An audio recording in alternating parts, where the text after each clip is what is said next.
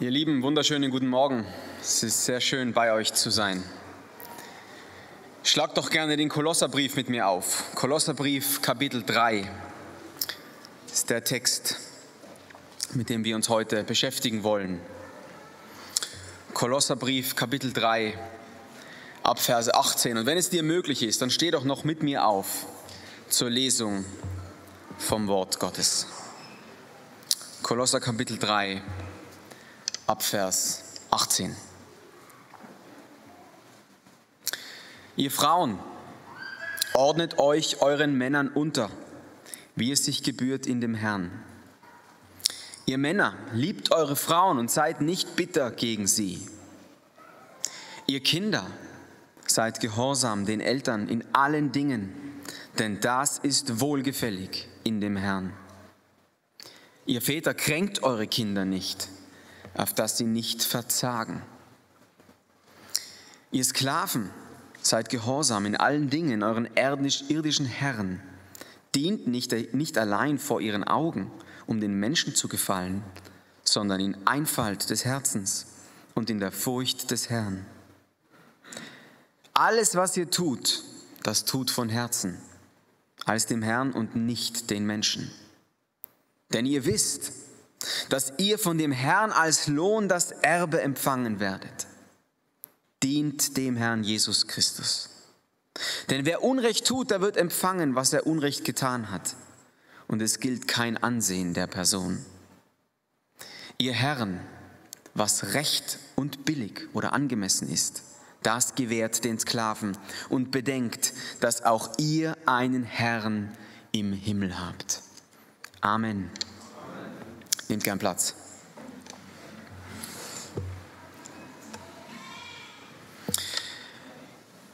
Ihr Lieben, Jesus ist unser Leben. Jesus ist unser Leben. Das ist das Thema des Kolosserbriefs. In den ersten beiden Kapiteln zeigt uns Paulus, erinnert er uns daran, dass er stellvertretend ein für allemal den Tod besiegt hat und für dich und mich, wenn du ihm glaubst, ihm vertraust, neues Leben gibt. Er beschreibt den Stand eines Christen in Jesus. Wie dieser Stand in Jesus dann praktisch aussieht und zur Ausübung kommt, wie unser Zustand im Hier und Jetzt ist, nachdem wir diesen Stand in Jesus haben. Das ist das Thema der Kapitel 3 und 4 im Kolosserbrief. Wie dieses Leben mit Jesus praktisch aussieht. Und kurz zusammengefasst heißt das All in für Jesus. Wenn Jesus Jesus ist, dann ist die einzig richtige Antwort auf ihn in deinem und meinem Leben All in für ihn. Heiligung nennt es die Bibel. Ihm ähnlicher werden in allen Lebensbereichen. An jedem Wochentag. Wir beide, wir neigen dazu, unser Leben in einen geistlichen und nicht geistlichen Bereich zu teilen.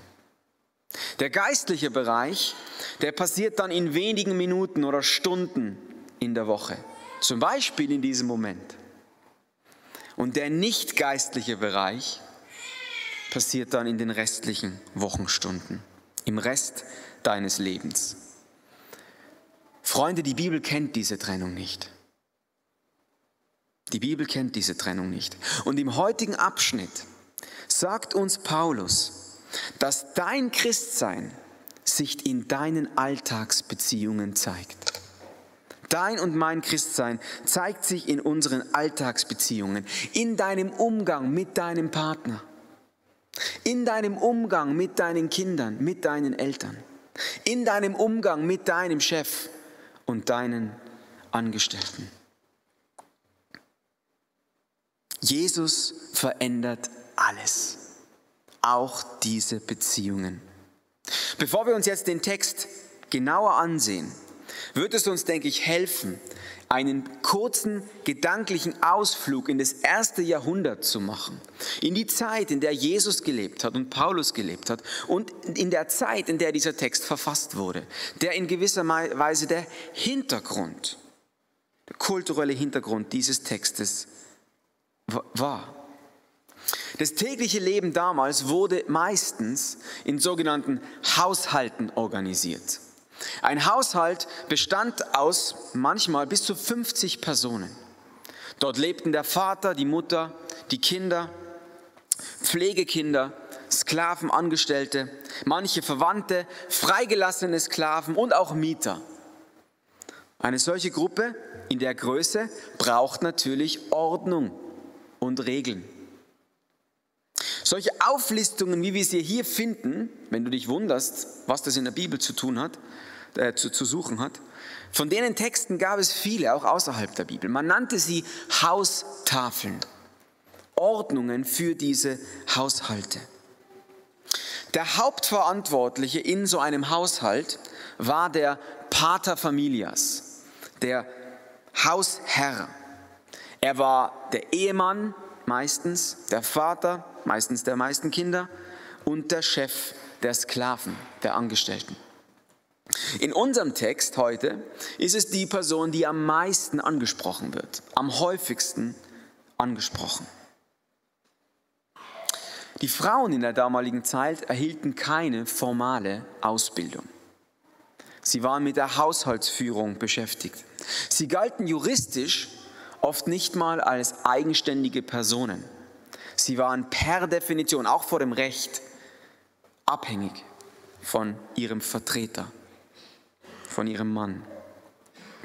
Und die Kinder in dieser Zeit waren sehr wenig wert. Es gibt Berichte darüber, wie Kinder teils als halbe Menschen gesehen wurden. Wie man sie auch teils, schreckliche Berichte darüber, einige Jahre nachdem sie geboren wurden, wieder töten lassen konnte, weil sie keinen Mehrwert für die Gesellschaft und für das Haushaltsleben darstellten. Und die Sklaven in diesen Haushalten, da genügt ein kurzer Blick in die Geschichte, wurden wie Gegenstände behandelt. Man wollte das Maximum aus ihnen rausholen und hat sie dann wieder abgestoßen, wenn es sich nicht mehr rentiert hat. Die Welt, in der Paulus lebte und in der er diesen Text verfasst, ist eine sehr andere wie die Welt, in der wir heute leben. Die Organisation in diesen Haushalten war die Norm. Der Hausvater, der Pater Familias war in der Regel ein Typ von Mann, der seine Autorität durchsetzte, egal wie. Seine Frau, seine Kinder und auch seine Sklaven waren für ihn oft nur ein Mittel zum Zweck. Das ist ein düsteres Bild. Eine düstere Kultur. Eine düstere Kultur für Christen, um in dieser Dunkelheit Licht zu sein. Das ist der kulturelle Hintergrund dieses Textes, den wir gerade gelesen haben. Und ich hoffe, dass dieser Einblick und Ausblick dir hilft, die Radikalität dessen, was Paulus hier sagt, etwas mehr zu greifen.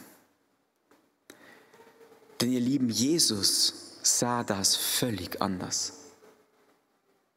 Er denkt anders über Frauen, über Kinder und über Sklaven oder Angestellte. Er sieht sie als Ebenbilder Gottes. Er spricht sie persönlich an. Sehr untypisch für die Zeit. Er fordert sie heraus, Verantwortung zu übernehmen. Und am radikalsten für die damalige Zeit, er nimmt die Männer in die Pflicht. Warum stellt sich Paulus so gegen seine damalige Kultur?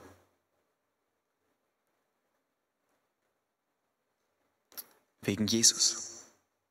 Weil Jesus alles verändert. Egal, was deine kulturellen und unsere kulturellen Normen sein mögen. Jesus verändert alles. Der moderne Leser stößt sich an dem. Auch viele Christen tun das heute. Wir sind alle Kinder des Individualismus, die gegen kaum etwas so allergisch sind wie gegen Autorität und Ordnung. Und mir geht es auch so. Und ich will uns ermutigen, Gott zu sehen hinter diesem Text. Gott zu sehen, der nur gute Pläne mit unserem Leben hat. Gott zu sehen, dessen Ideen immer nur uneingeschränkt gut sind. Und dessen Idee von Ehe, Familie und Arbeit herrlich ist. Er meint es gut mit uns. Bete noch mit mir, dass er uns jetzt hilft, diesen Text zu verstehen. Vater, du bist gut und wir sind es nicht. Du liebst uns und du willst uns helfen. Vater, hilf uns in diesem und durch diesen Text. Amen. Zum Aufbau dieses Abschnitts, wahrscheinlich ist es dir aufgefallen, sehr unspektakuläre Gliederung. Paulus beschreibt drei Beziehungen und sechs Personengruppen. In den Versen 18 und 19 beschreibt er erstens die Ehe zwischen Mann und Frau. Dann in den Versen 20 und 21 beschreibt er die Beziehung zwischen Eltern und Kindern. Versen 20 und 21. Und zuletzt, Verse 22 bis Kapitel 4, Vers 1, beschreibt er unsere Berufswelt, so würden wir es übertragen, zwischen Arbeitgeber und Arbeitnehmer. Hier nennt er sie Herren und Sklaven. Und diese drei Beziehungsgruppen wollen wir uns jetzt hoffentlich gewinnbringend miteinander anschauen. Beginnen wir mit der Ehe zwischen Mann und Frau in den Versen 18 und 19. Ich lese es nochmal. Ihr Frauen, sagt Paulus, ordnet euch euren Männern unter, wie es sich gehört im Herrn. Ihr Männer, Vers 19, liebt eure Frauen und seid nicht bitter gegen sie. Das heiße Eisen in diesen zwei Versen ist das Wort Unterordnung, oder? Da werden wir unruhig und da kommt vielleicht sogar manche Haut in Irritation. Es bedeutet letztlich, sich jemandem zu unterstellen und seine Autorität unter einen anderen einzuordnen. Es meint für jeden von uns etwas ganz Alltägliches. Wir ordnen uns meistens gewissen Verkehrsordnungen unter. Wir ordnen uns der Polizei unter. Wir ordnen uns roten Ampeln unter. Wir ordnen uns dem Lehrer unter. Wir ordnen uns Chefs unter. Und aus Galater 3, einem anderen Brief, den Paulus schreibt, wissen wir, dass es die Verpflichtung und das Selbstverständnis eines jeden Christen ist, dass wir uns einander unterordnen. Christliche Nächstenliebe ist gelebte Unterordnung. Den anderen höher zu achten wie mich und mich unter ihn zu stellen und ihn für wichtiger zu nehmen. Doch ist die Unterordnung, die Paulus hier benennt und an die Frau adressiert, so explosiv für unsere Zeit. Tasten wir uns darum etwas heran an das Thema. Der Grund, schau mit mir in den Text, der Grund, warum sich die Ehefrauen dem Ehemann unterordnen sollen, ist Gott. Gott ist der Grund. Und wir denken dabei zu Recht an die Schöpfung und den Schöpfungsakt Gottes. Als Gott den Mann aus dem Staub geformt hat, und die Frau aus seiner Rippe ihm an die Seite, zur Seite, zur wunderbaren Ergänzung gemacht hat. Mann und Frau sind in der Bibel völlig gleichwertig, aber nicht gleichartig. Sie haben den exakt selben Wert, aber nicht dieselbe Aufgabe. Und das erinnert doch letztlich an Gott. Der Vater ist Gott, der Sohn ist Gott, der Geist ist Gott. Alle sind in gleicher Weise Gott und haben den gleichen Wert. Aber jeder von ihnen hat eine unterschiedliche Aufgabe. Der Vater sendet den Sohn. Der Sohn kommt, wenn der Geist geht und tut den Willen des Sohnes, zeigt auf den Sohn. Der Sohn ist dem Vater gehorsam. Der Geist tut den Willen des Sohnes, um den Sohn zu zeigen. Es gibt eine Ordnung in der Dreieinigkeit und damit auch eine Unterordnung in der Dreieinigkeit. Und darum wundert es doch nicht, dass Gott diese Ordnung auch für Beziehungen, die ihm ähnlich gemacht sind, gedacht hat. Mann und Frau, Eltern und Kinder. Hier gibt es eine Ordnung. Eine Ordnung, die den ewigen, guten, lebendigen Gott widerspiegelt. Hier ist nichts weniger am Spiel als die Darstellung des lebendigen, dreieinigen Gottes. Vers 19, die Aufgabe, die dem Mann zukommt, ist ganz interessant, ist Liebe. Der christliche Ehemann sollte eine Gegenkultur darstellen zu der damalig typischen Härte des Mannes. Er soll lieben. Und die Rede hier ist von der Agape, von der aufopfernden Liebe, die natürlich am deutlichsten wird in Jesus, der sein Leben gibt, um seine Braut, seine Kirche, seine Gemeinde zu retten, zu haben. Es ist ein so herrliches Bild. Mich bewegt es immer wieder neu, wann immer ich darüber nachdenke. Ihr lieben Männer, wie kann ich meine Frau so lieben, wie Jesus seine Braut liebt? Du und ich, wir werden ein Leben lang damit beschäftigt sein, darüber nachzudenken, es besser zu verstehen und mehr zu üben. Und genauso bemerkenswert wie den Liebesauftrag finde ich das, was er dann sagt in Vers 19. Schau noch mal rein mit mir. Liebt eure Frauen und seid nicht bitter gegen sie. Das ist irgendwie schräg. Zuerst malt Paulus ein herrliches Bild von dieser in Jesus gegründeten Liebe für unsere Frauen. Und dann sagt er, und übrigens sei nicht rücksichtslos gegen sie. Das eine ist das herrliche Ziel und das andere ist oft der Alltag. So oft sieht mein Umgang mit meiner Frau viel mehr wie das zweite aus. Egoistisch, launisch, bitter, rücksichtslos. Und die lieben Männer, Paulus war kein Träumer. Gott ist kein Träumer. Er kennt dich. Er kennt, was in deinem Herzen abgeht, wenn die Türen zu sind. Er weiß, was du brauchst. Und offensichtlich brauchen du und ich am meisten die Erinnerung, dass unsere Hauptaufgabe Liebe ist und nicht bitter zu sein, nicht rücksichtslos zu sein. Bruder, wenn es dir geht wie mir, dann brauchst du dringend Hilfe dabei.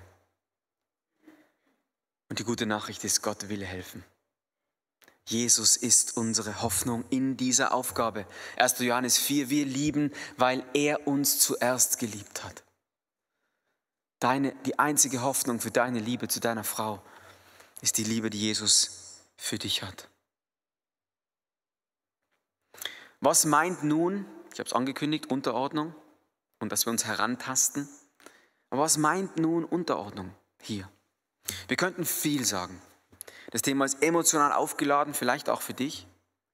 Ich möchte mich auf drei Dinge beschränken, was Unterordnung bedeutet. Erstens, Unterordnung bedeutet nicht Gehorsam. Unterordnung bedeutet nicht Gehorsam. Guck nochmal in den Text. In dem Text wird zweimal von Gehorsam gesprochen. Einmal in Vers 20 von den Kindern und in Vers 22 von den Sklaven. Dort wird Gehorsam erwartet, aber nicht von der Ehefrau. Paulus redet hier von einer freiwilligen, in Gott motivierten Haltung gegenüber dem Mann. Ein Mann kann keinen Gehorsam von seiner Frau einfordern. Die Frau ist nicht sein Kind, die Frau ist nicht sein Angestellter, sondern seine Partnerin die gleichen Wert hat, aber andere Aufgabe. Und wir Männer müssen verstehen, Unterordnung bedeutet nicht Gehorsam. Zweitens, Vers 19 gehört zu Vers 18. Was meine ich damit? Die Unterordnung im Sinne der Bibel stellt sich respektvoll unter die liebevolle Leitung des Mannes. Der dienende Ehemann will stets das Beste für seine Frau. Er will sie fördern, für sie sorgen, sie schützen, sie bewahren.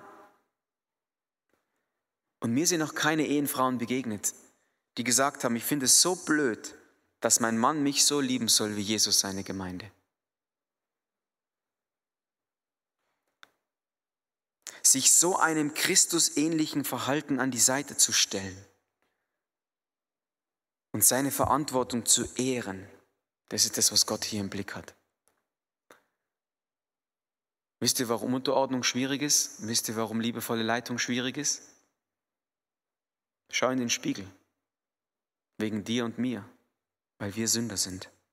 Das Prinzip und die Idee Gottes ist wunderbar. Vers 19 gehört zu Vers 18. Wir können die Unterordnung nicht trennen von der liebevollen Leitung des Mannes. Und, das Dritte, was ich hier sagen möchte, ist, dass es wichtig ist für uns, das Prinzip von der Anwendung zu trennen oder das zu unterscheiden. Was meine ich damit? Die Bibel ist unmissverständlich klar darin, dass es unterschiedliche Rollen für Mann und Frau gibt. Vor allem in der Ehe und in der Kirche. Das Prinzip ist, der Mann hat dienend, initiativ, liebend, aktiv Verantwortung. Und die Frau ist eine aktive, notwendige, freiwillige, ihm zur Seite gestellte Partnerin, die die Leitung des Mannes gerne annimmt und mit ihm vorangeht.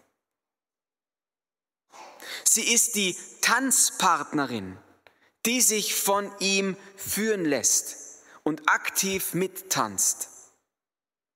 Keine Ahnung vom Tanzen, aber wenn du tanzen kannst, dann macht das Bild vielleicht Sinn für dich. Das ist das Prinzip. Nun gilt es, das Prinzip aber anzuwenden. Was bedeutet es? In unserem Ehealltag? Wie sieht es für dich und deine Frau aus? Wie sieht es für dich und deinen künftigen Ehepartner aus? Davon spricht die Bibel kaum. Sie redet in manchen Detail darüber, wie diese Ausübung dieser Rollen in der Kirche aussieht, aber sehr wenig über den Ehealltag. Und ihr Lieben, ich glaube, das ist kein Zufall. Gott will nicht, dass unsere Ehen einfach nur mechanisch Kopien voneinander sind. Wie trefft ihr gemeinsam Entscheidungen? Gehen beide von euch einen bezahlten Job nach? Wenn ja, in welchem Ausmaß? Für all diese und tausend andere Alltagsfragen gilt das Prinzip.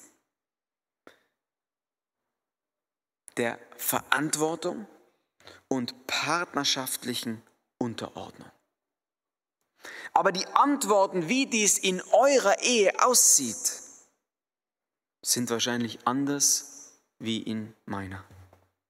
Und ich finde es toll und wichtig und ich wünschte mir das mehr, wenn wir als Ehepaare mehr darüber reden und uns austauschen.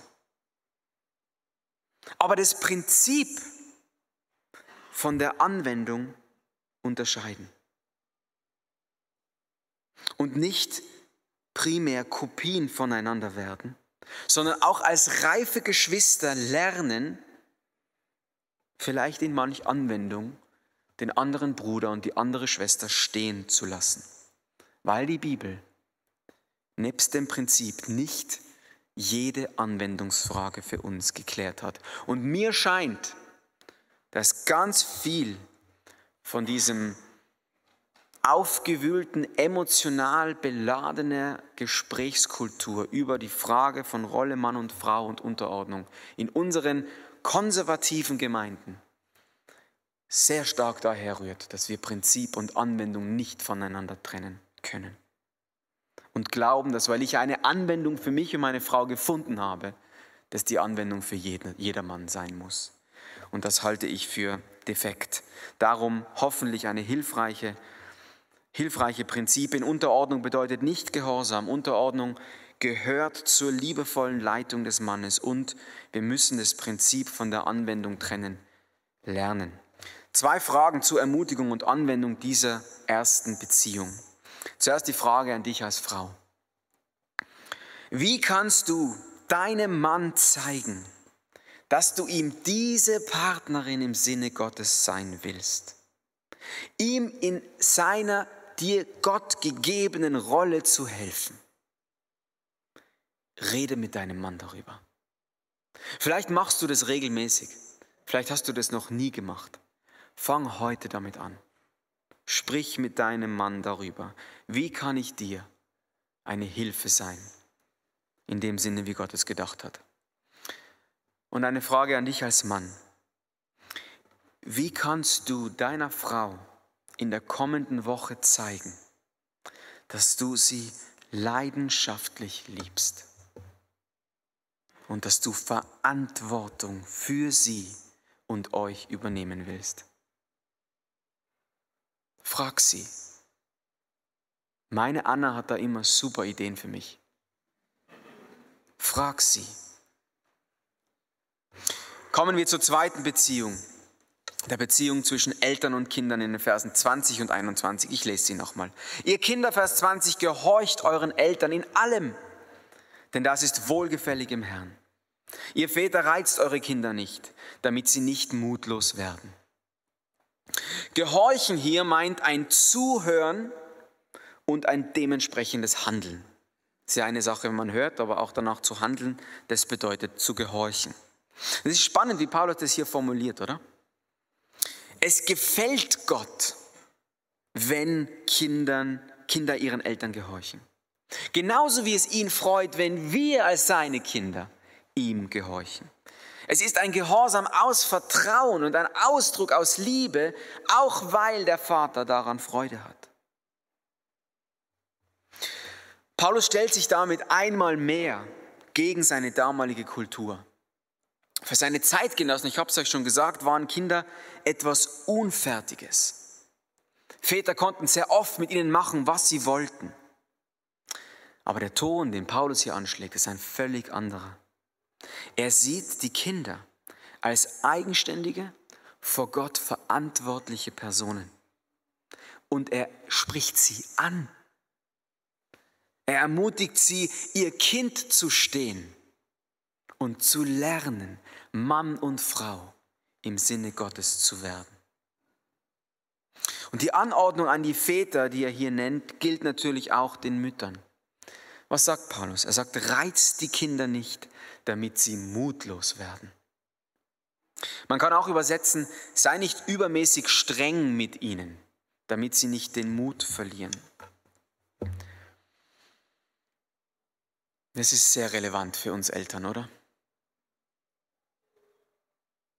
Wir trainieren unsere Kinder, das Gute zu wählen. Wir fordern sie heraus, sich an Regeln zu halten. Wir erklären ihnen Konsequenzen für das Fehlverhalten und fordern diese ein. Wir reden viel mit ihnen über die Liebe Gottes und die Idee, die Gott mit unserem Leben hat und wie wir das gemeinsam leben wollen. Und die Gefahr ist so groß, dabei zu streng zu sein. Das ist nicht die einzige Gefahr, aber definitiv eine. Warum ist es so? Weil wir im Unterschied zu unserem himmlischen Vater Sünder sind. Es fällt mir viel leichter, streng zu sein, laut zu werden, meine Tochter ins Zimmer zu schicken, anstatt sie liebevoll zur Seite zu nehmen, um mit ihr über Gott und seine Ordnungen zu reden, über unsere Unfähigkeit und Jesu Fähigkeit. Es ist viel leichter, ein Problem mit einem frechen Teenager zu lösen, indem ich meine Autoritätskarte spiele, anstatt mit dem Kind zu beten und ruhig zu erklären, warum das Verhalten Konsequenzen haben muss. Vor Gott und vor uns.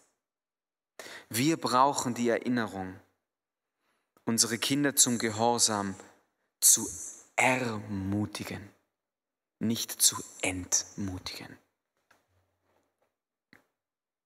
Es gibt auch hier viel miteinander zu bewegen für uns Eltern, viele Herausforderungen zu klären. Lass mich zwei Ermutigungen dazu weitergeben zur Anwendung. Die erste Anwendung, die erste Ermutigung ist, erwarte Gehorsam von deinen Kindern. Nicht, weil du allen in deiner Gemeinde und deiner Nachbarschaft zeigen musst, wie brav sie sind. Nein, weil sie vor Gott Verantwortung lernen sollen und lernen sollen, wie Gott ihr Leben gedacht hat. Ja, wir wissen um die verschiedenen Entwicklungsphasen im Leben eines Kindes und dass wir manchmal unterschiedlichstes erwarten sollen und können. Aber das Prinzip, ihr Lieben, bleibt, dass dein Kind ein Ebenbild vom lebendigen, dreieinigen, allmächtigen Gottes ist, das früh lernen darf, Verantwortung zu übernehmen. Du schadest deinem Kind, wenn du es nicht tust. Erwarte Gehorsam von deinen Kindern. Und das Zweite, was ich dir zusprechen will, ist, du bist deinem Kind ähnlicher als unähnlich. Du bist deinem Kind ähnlicher als unähnlich. Das größte Problem deines Kindes ist nicht das Symptom des Ungehorsams, sondern die Ursache der Sünde im Herzen. Das Problem, nicht gehorchen zu wollen, ist auch dein Problem. Und euer beider Hoffnung ist Jesus. Wir können nicht, Jesus kann. Das allein ist gute Nachricht. Sag deinem Kind, dass, wenn auch in unterschiedlichen Rollen, ihr im gleichen Boot sitzt. Entschuldige dich bei deinem Kind wo du versagst, für deine Ungeduld und dass du genauso mit Zorn kämpfst wie er oder sie und bete viel mit deinem Kind. Bedenke, du bist deinem Kind ähnlicher als unähnlich. Wir kommen zum dritten Beziehungspaar für diesen Text, dem Beruf und der Frage von Arbeitgebern und Arbeitnehmern. Wir werden den Text jetzt in der Länge nicht mehr lesen. Interessant ist ab Vers 22, dass dieser Beziehungs, dieses Beziehungspaar die meiste Aufmerksamkeit bekommt in diesem Text. Der längste Abschnitt ist. Es ist nicht ganz klar, warum das so ist. Es ist möglich, dass es in Kolossä konkret Probleme gab mit freigelassenen oder auch entlaufenen Sklaven, die gläubig geworden sind und diese Freilassung und ihr Jesus ist mein Chef nun missbraucht haben? Vielleicht ist das ein Grund, wir wissen es nicht genau. So oder so, wir werden uns jetzt auch nicht die Zeit nehmen, um darüber zu reden, was es mit dieser Skla Frage der Sklaverei auf sich hat. Da muss man drüber reden und auch klären. Ich möchte nur zwei Dinge dazu festhalten. Erstens, Sklaverei war in der damaligen Zeit die Norm und essentiell für das gesellschaftliche Leben und auch die Versorgung vieler. Ohne diese Strukturen der Sklaverei hätte das Leben für viele nicht funktioniert. Und das Zweite ist, trotzdem, dass das so war, müssen wir klar festhalten, dass Sklaverei biblisch abzulehnen ist. Ein Mensch darf nie im Besitz eines anderen Menschen sein und schon gar nicht zum eigenen Vorteil ausgenützt werden. Und auch heute gibt es, wie du weißt, unzählige Formen von Sklaverei und Menschenhandel. Aber das ist nicht unser Thema heute. Was können wir trotzdem aus diesem antiken Modell Sklaverei und der Anordnung an Herren und Sklaven für uns lernen? Was hat es mit unserer Arbeit zu tun? Und auch da möchte ich mich auf zwei Dinge beschränken.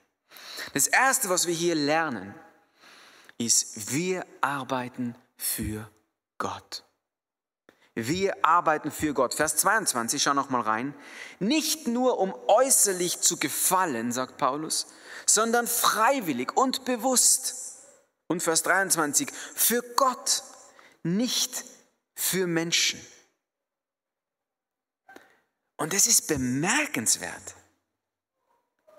Denk mal drüber nach, wie soll ein Sklave, der per Definition im Besitz eines anderen Menschen ist, nicht für den Menschen arbeiten? Wie soll ein Sklave, der gefangen genommen wurde, seiner Freiheit beraubt wurde und arbeiten muss, weil er sonst Strafe bekommt, wie kann Paulus, dieser weltfremde Paulus, diesem Menschen sagen, arbeite für Gott und nicht für Menschen? Wie kann es sein? Dafür kann es nur eine Antwort geben. Die steht in Kolosser Kapitel 3, Vers 4, wenige Verse vorher. Wenn aber Christus euer Leben wird, dann wird er in allem offenbar.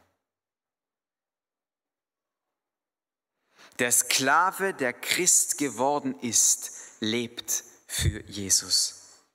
Er sieht die Umstände, in denen er ist, nicht als Ausrede, etwas nicht zu tun. Er weiß, dass er zuerst dem guten, ewigen Gott gehört. Und dass er dem gehört, bei dem Freude ist, bei dem keine Fehler zu finden sind. Und es ist so radikal für damals, aber auch für heute. Auch uns fällt es oft so schwer, für Gott zu arbeiten. Uns ist der Beruf, wir haben gestern im Seminar darüber gesprochen, uns ist der Beruf oft entweder zu wichtig, dann wird er zum Götzen, oder er ist uns zu unwichtig, dann sehen wir den Job nur als Mittel zum Zweck und sind froh, wenn wir den Arbeitsplatz schnellstmöglich wieder verlassen können. Entweder versuchst du in deinem Job deine Identität, deinen Wert, deine Erfüllung zu finden. Oder du arbeitest nur Dienst nach Vorschrift. Du arbeitest vielleicht für das Wochenende, für den Feierabend, für die Freizeit. Und wir alle, wie wir hier sitzen, wanken immer wieder zwischen beiden. Manchmal am gleichen Tag. Das ist aber nicht die Arbeitsethik eines Kindes Gottes. Das ist nicht die Arbeitsethik eines Christen. Tim Keller hat sehr treffend dazu gesagt, Gott ist für deine Arbeit entscheidend und deine Arbeit ist für Gott entscheidend.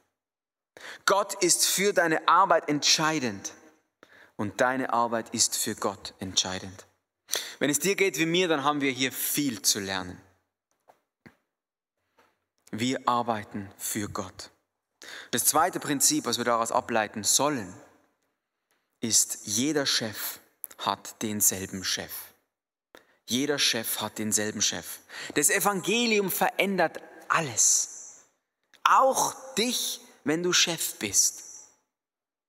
Wenn wir gute Arbeit sehen, dann sollen wir sie wertschätzen.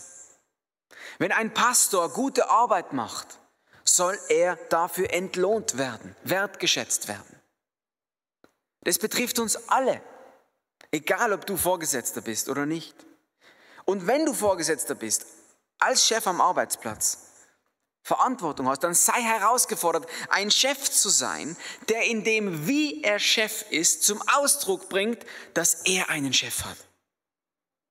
Und dass dieser Chef Jesus Christus ist. Spiegel Jesus wieder in dem, wie du Chef bist. Ihr Lieben, wir müssen bedenken, dass wir alle denselben Chef haben. Die Idee Gottes mit unseren Beziehungen ist so herrlich. Viel herrlicher, als du und ich heute vermuten.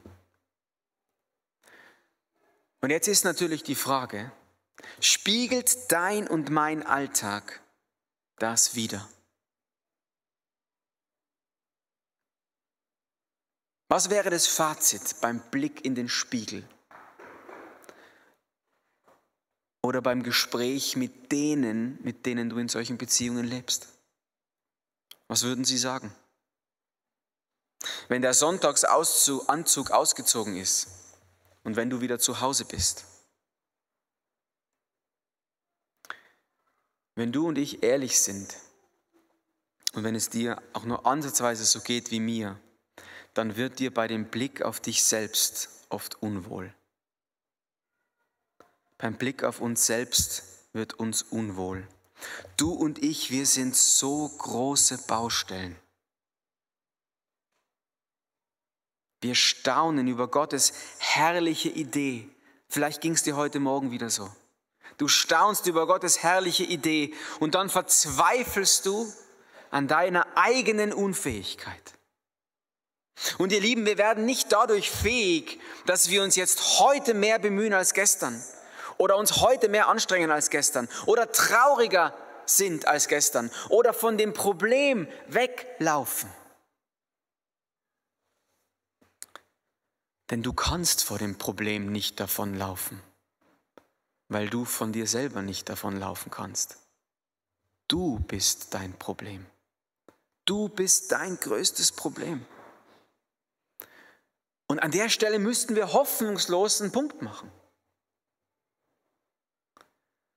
Aber wie gut, dass es nicht so ist.